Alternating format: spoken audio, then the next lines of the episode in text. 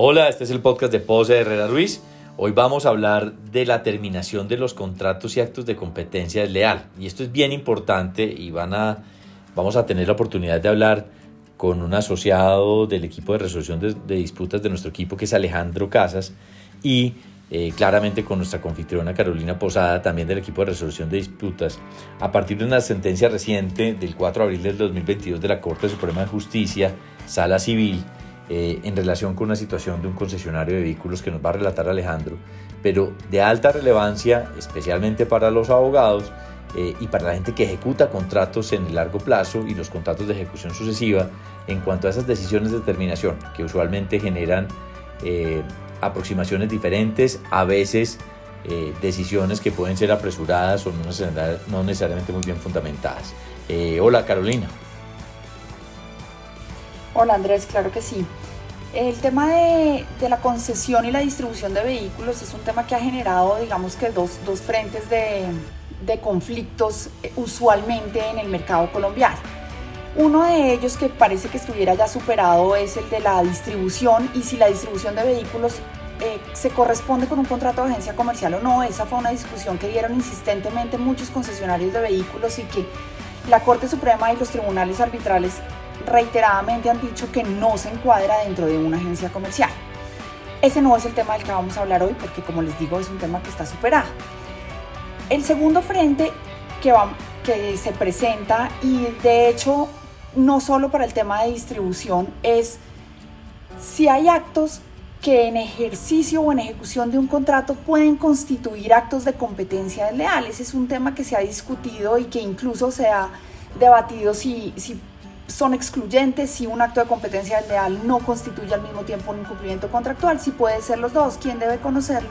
Y en este caso, una sentencia, como tú lo mencionas, muy reciente de abril de este año de la Corte Suprema de Justicia, se refiere específicamente al punto. Y por eso hemos querido con Alejandro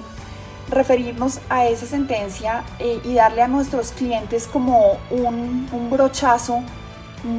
muy general de lo que dijo la Corte y de las implicaciones que tiene esta sentencia para su actividad, tanto desde el punto de vista de quien otorga la distribución del vehículo como desde el punto de vista de quien hace la distribución del vehículo. Entonces, dicho eso, eh, Alejandro, hola, ¿por qué no nos cuentas un poco cuáles eran los hechos de este proceso que desde ya les anticipo, es, los hechos son bastante viejos, prueba de, la, de las demoras que tiene nuestro sistema judicial? ¿Y, cuáles fueron las principales consideraciones que tuvo la Corte en sede de casación para resolver este tema? Hola Carolina, Andrés, ¿cómo están? Eh, bueno, efectivamente eh, la sentencia se refiere a un tema bastante interesante en los contratos de concesión de vehículos y los hechos a modo de resumen son los siguientes. Se trata de un concesionario de vehículos de alta gama que estaba ubicado en Medellín, operando desde 1992 eh, con una serie de renovaciones de los contratos que aparentemente se hacían de forma anual, según se detalla en la sentencia. El concesionario pues adquiría los vehículos de manos del distribuidor y eh, con ocasión a la ejecución de los, del contrato se comenzaron a presentar una serie de inconvenientes como es usual en este tipo de contratos, en los que pueden haber problemas logísticos relacionados con las fechas de entrega de los vehículos, eh, con cambios de precios que vienen dictados por la fábrica en el exterior, con ventas que se hacen eh, a nivel del distribuidor en la ciudad o en el territorio que le fue asignado al concesionario eh, y este tipo, digamos, de, de, roces, si se quiere, que pueden ser usuales en los contratos de, de este tipo. A raíz de esas diferencias que se presentaron entre el distribuidor de la marca y el concesionario, en el año 2005 el distribuidor de la marca toma la decisión de no renovar el contrato de concesión con esta empresa que estaba operando, como les decía, desde 1992 en Medellín. Y simultáneamente, eh, pues comienza a atender clientes en el año 2006 en ese territorio que estaba inicialmente asignado al, concesionario y eventualmente nombra otro concesionario en esa misma ciudad. A raíz de eso, el concesionario inicial interpone una acción de competencia desleal contra el distribuidor de la marca, en la que en esencia alega que la terminación del contrato y esas desavenencias que se venían presentando en la ejecución constituyen actos de competencia leal bajo una serie de artículos de la Ley 256 de 1996, incluida la prohibición general, desviación de la clientela, explotación de la reputación ajena, etc. Esos son el resumen, digamos, de las circunstancias fácticas que rodearon el caso. Alejo, simplemente para, para precisión de nuestros oyentes y, la nuestra propia, si te entiendo bien, eh, la distribución, una vez terminado el contrato con el demandante, en este caso, la hace directamente eh, quien era el contratante o hay un segundo concesionario. O sea, la demanda se dirige contra quien le termina el contrato o contra el nuevo concesionario o contra los dos. En este caso, Carolina, está demandado el distribuidor y de hecho la fábrica que está ubicada en Europa. Eh, no se involucra al nuevo concesionario, realmente los antecedentes que se mencionan en, en la sentencia no son muy explícitos en indicar si las ventas las comenzó a hacer directamente el, el distribuidor o un nuevo concesionario, eh, de manera que ese punto, digamos, no, no, no sabría cómo respondértelo, pero no está vinculado como parte en la demanda. Y el fundamento, digamos, el fundamento fundamental, perdón la, la redundancia, digamos que lo, lo, que pretendería el demandante en este caso, si te entendemos bien, es que se condene al distribuidor que le terminó el contrato porque al terminarle el contrato y haber designado un nuevo concesionario estaría aprovechándose de la labor que él realizó, de la reputación a la que hiciste referencia y le estaría compitiendo directamente en un negocio que el concesionario considera que es suyo. Correcto, exactamente, y a raíz de eso pues pide unos perjuicios eh, que, derivados de un daño emergente y un lucro cesante que no se especifican los antecedentes de la sentencia, digamos cómo se están calculando, pero seguramente por casos similares que hemos visto pueden estar relacionados con las utilidades que esperaba recibir el concesionario de continuar operando su, su contrato. Pues creo que es de la mayor relevancia que nos cuentes qué decidió la Corte Suprema de Justicia, porque es que el planteamiento del concesionario implicaría en últimas que ningún distribuidor de una marca puede cambiar al concesionario eh, si es que es cierto que el negocio se vuelve del el concesionario y entonces quedaría uno casi que indefectiblemente amarrado a que terminado el contrato no podría distribuir más ni directamente ni a través de un tercero porque entonces si la reputación es del concesionario, si el mercado fue del concesionario, pues se acabaría el negocio para todos en ese momento. ¿Qué dijo la Corte Suprema? Exactamente, Carolina, el tema es interesante desde varias perspectivas y digamos la sentencia tiene unos análisis bien interesantes en, varios frentes. Lo primero, y no, no entraré en detalle ahí salvo que lo consideren ustedes de interés, es que hace una... Eh,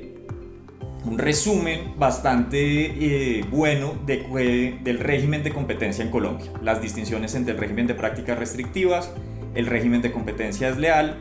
y la evolución normativa que ha tenido en Colombia, para terminar aterrizando en cuáles son los presupuestos eh, necesarios para poder instaurar, instaurar perdón, una acción de competencia desleal, eh, que la Corte en esencia resume en tres puntos. Que el acto, digamos que se cuestiona, sea realizado en el mercado, o sea, exteriorizado, eh, que sea de índole concurrencial, y ese es el punto en el que más se enfoca la Corte, y que corresponda a una de las conductas del catálogo que está establecido en la Ley 256, bien sean los tipos específicos o la prohibición general que está consagrada en el artículo número 7. Entonces, desde esa perspectiva, la sentencia es bien interesante, digamos, porque trae unas definiciones en términos muy sencillos de esos elementos de, la ley 256. Eh, particularmente, les decía que la sentencia desarrolla el tema del fin concurrencial, que es uno de los elementos que ha sido problemático, digamos, a nivel de definición en la ley de competencia, y termina dándonos una eh, definición que es bastante interesante y que me voy a permitir leerles la definición que da la Corte porque eso no está en la norma. Lo que establece la norma es una presunción y la Corte acá lo, lo explica en términos muy didácticos. Dice la Corte que el fin concurrencial es la intención de un interviniente en el mercado para mantener o incrementar su participación o la de un tercero. De manera que la Corte comienza a, explicar de forma muy clara que lo determinante es la intención de quien ejecuta el acto. para efectos, insisto, de ese elemento particular. Eh, ya aterrizando un poco al tema que estábamos tratando sobre la, el, el punto del contrato, lo que dice la Corte es, mire, en términos generales y a nivel teórico, la terminación de un contrato de concesión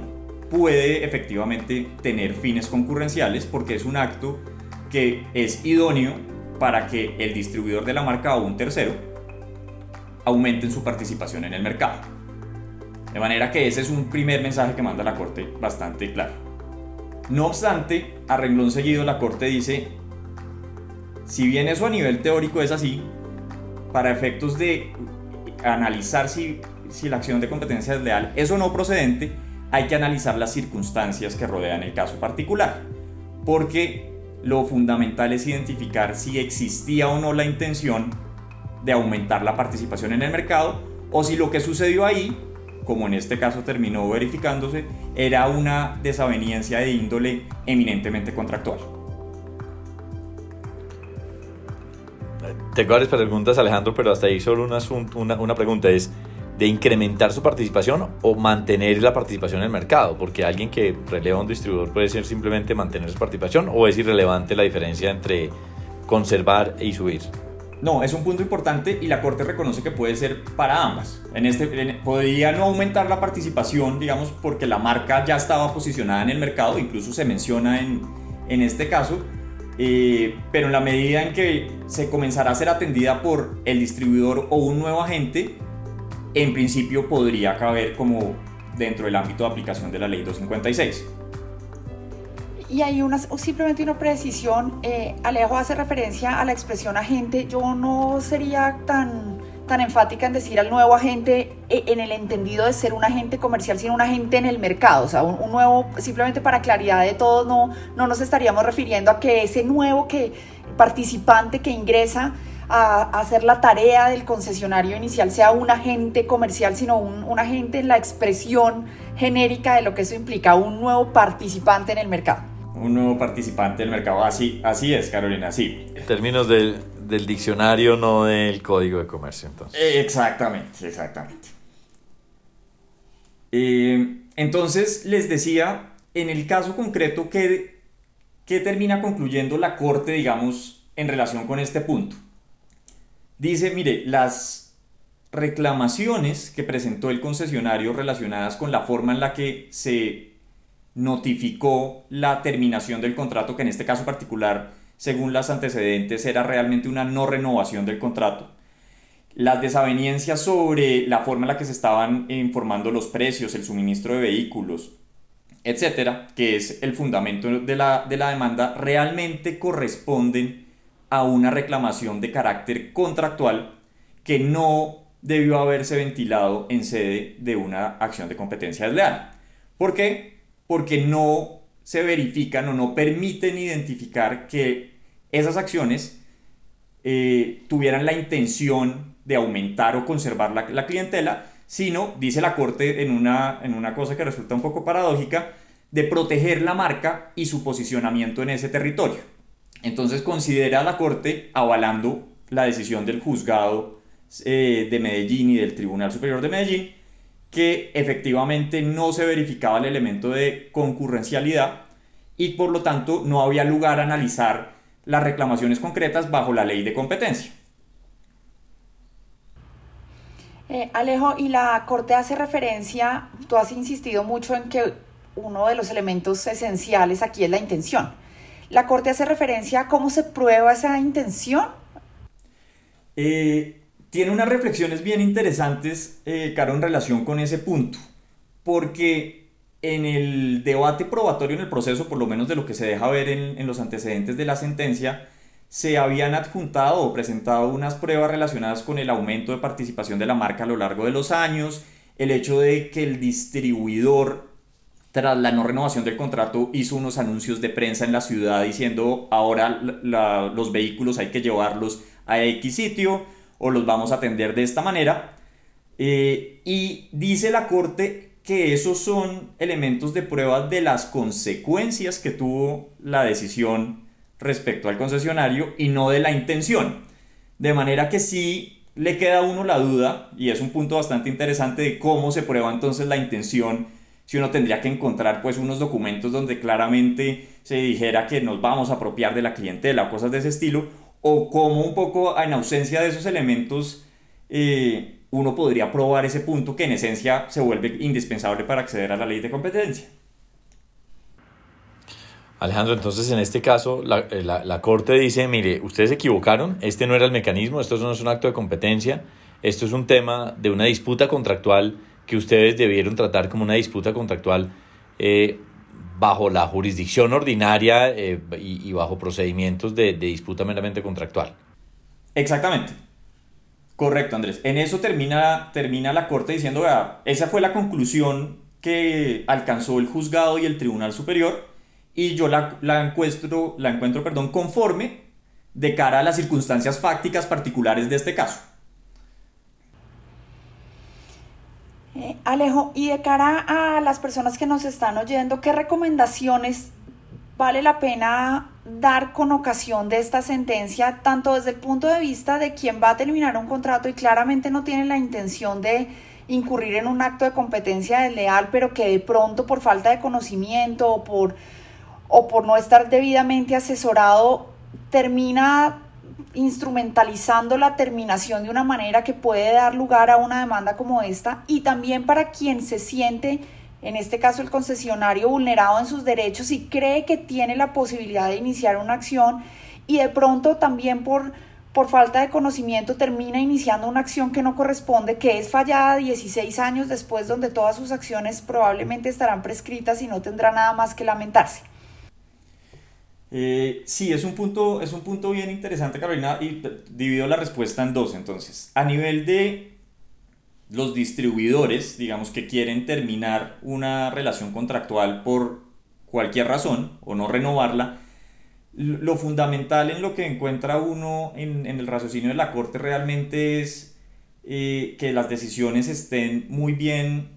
fundamentadas. En este caso, digamos, había una discusión si, si la decisión era motivada o no y, la Corte termina diciendo, vea, yo encuentro que cuando se, se, notificó de esa decisión efectivamente venía acompañado de unos informes donde se le hacían unos eh, requerimientos al,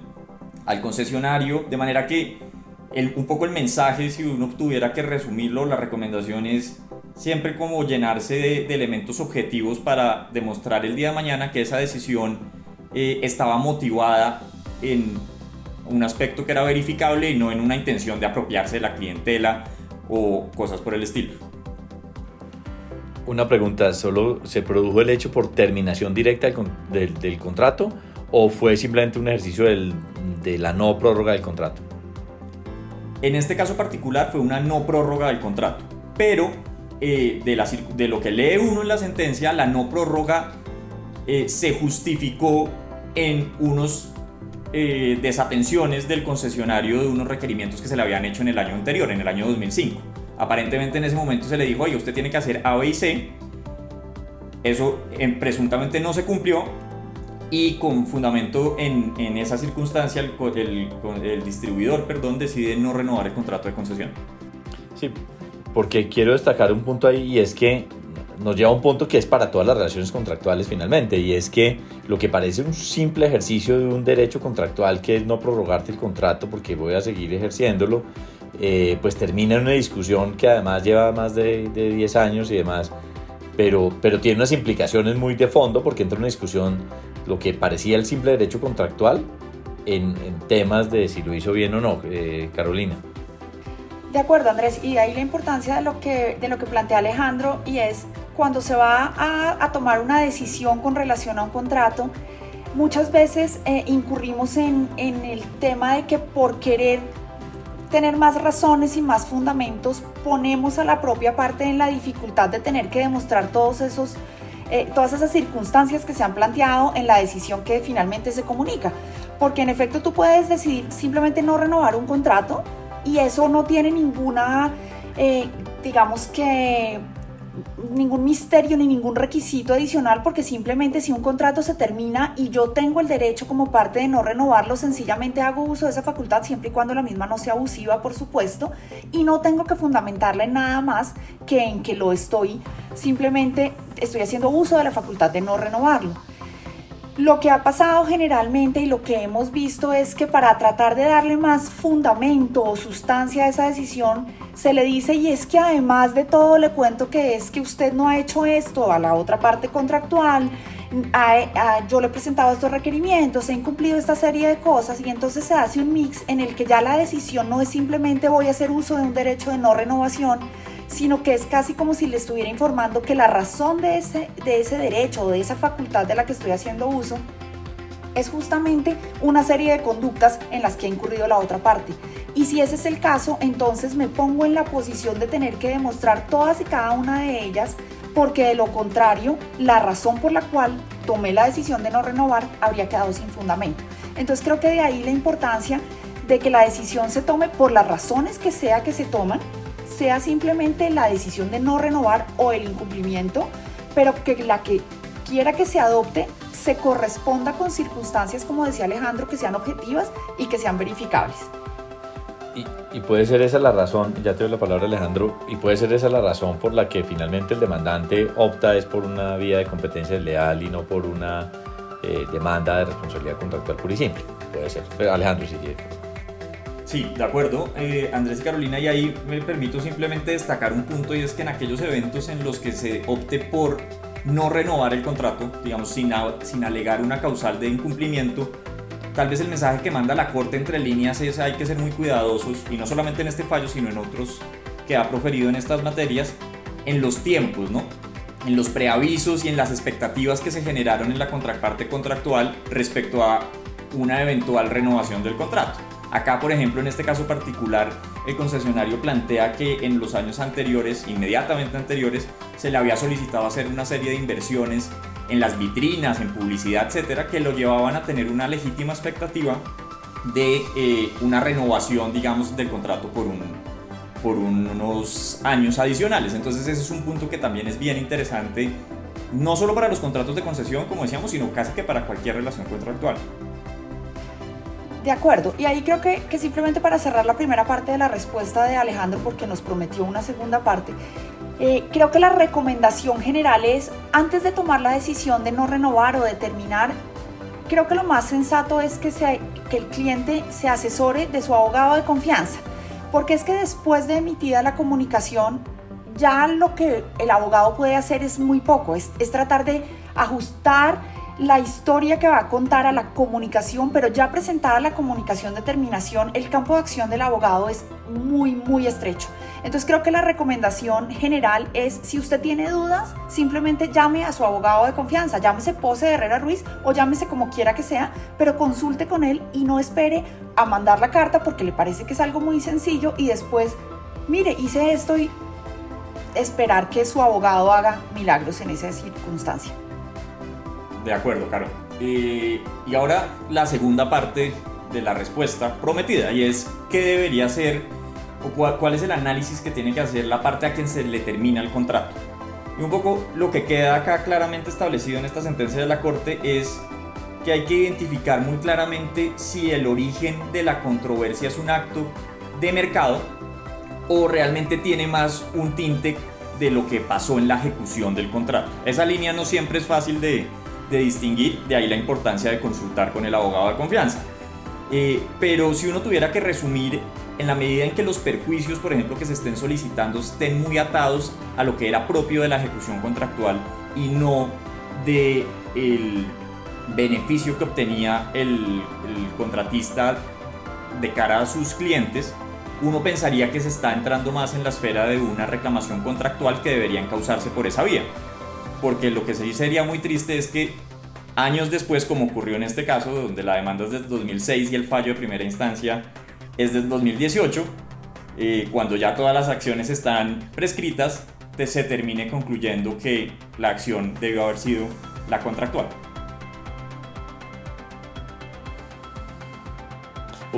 dos preguntas eh, aquí finales, al menos de mi parte. Alejandro, el distribuidor o tenemos evidencia del expediente o de la sentencia simplemente si el distribuidor inicial, perdón, el, eh, digamos el concesionario más bien, era siguió ejerciendo la actividad con otra marca o algo así, o eso termina siendo irrelevante para la discusión. Eh, en este caso particular no se menciona, Andrés, ese punto, pero conocemos otros precedentes en los que efectivamente el, el, concesionario, por ejemplo, cuando se trata de concesionarios multimarca, siguen operando y eso es relevante para la discusión de competencia, por supuesto, porque el tema de la desorganización que se alega mucho, por ejemplo, puede que haya seguido operando con sus otras marcas. Y en últimas puede volverse una discusión de competencia de parte y parte, ¿no? Porque eh, es perfectamente factible, al menos la discusión, ¿no? Y lo otro es, eh, ¿a qué otro tipo de asuntos Alejandro nos aplica esto? Hemos hablado de concesionarios de vehículos, hemos hablado en general de temas de relaciones contractuales, pero, pero se me ocurre que esto ocurre además pues concesiones en materia de restaurantes, temas de franquicias y otro tipo de, situaciones, ¿no? Así es, así es, Andrés. Eh, yo creo que estas, estas reflexiones que hace la Corte en la sentencia y las que hemos estado discutiendo en este podcast son aplicables a cualquier relación contractual en la que eh, se esté comercializando el producto de un tercero independientemente de la figura contractual que se use, llámese una distribución, un suministro, una agencia comercial. Porque al final del día eh, hay dos agentes de mercado, dos participantes de mercado más bien, que tienen un interés válido y legítimo en, en, seguir compitiendo en el mercado por, por esa clientela y entonces este tipo de tensiones siempre se van a dar. Oh, pues muchas gracias Alejandro y Carolina por las contribuciones y por el rato de esta sentencia que tiene unas implicaciones interesantes. Eh, ustedes lo han dicho ya de manera reiterada, que son la importancia de tener una decisión mesurada, razonable y asesorada en relación con la terminación de contratos y con las acciones que deben tener además a quien se le termina eh, el escenario contractual. Importantísimo, como siempre, ustedes lo han dicho también en cuanto a las expectativas que se generan en una relación que si bien es de cortes anuales, eh, hay expectativas de inversión que muchas veces se hacen generando eh, la posibilidad de que, de que el tiempo perdure de esa relación contractual. Entonces, eh, todo esto es de, de, sumo interés. Muchísimas gracias Alejandro por, por la participación en este podcast. Gracias Andrés, Carolina, un gusto haber estado compartiendo con ustedes. Mil gracias y como siempre nos oímos en una próxima oportunidad. Al acceder a este podcast, usted reconoce que su contenido y su diseño son propiedad de José Ruiz. La información, opiniones y recomendaciones contenidas en este podcast no tienen como propósito dar asesoría legal.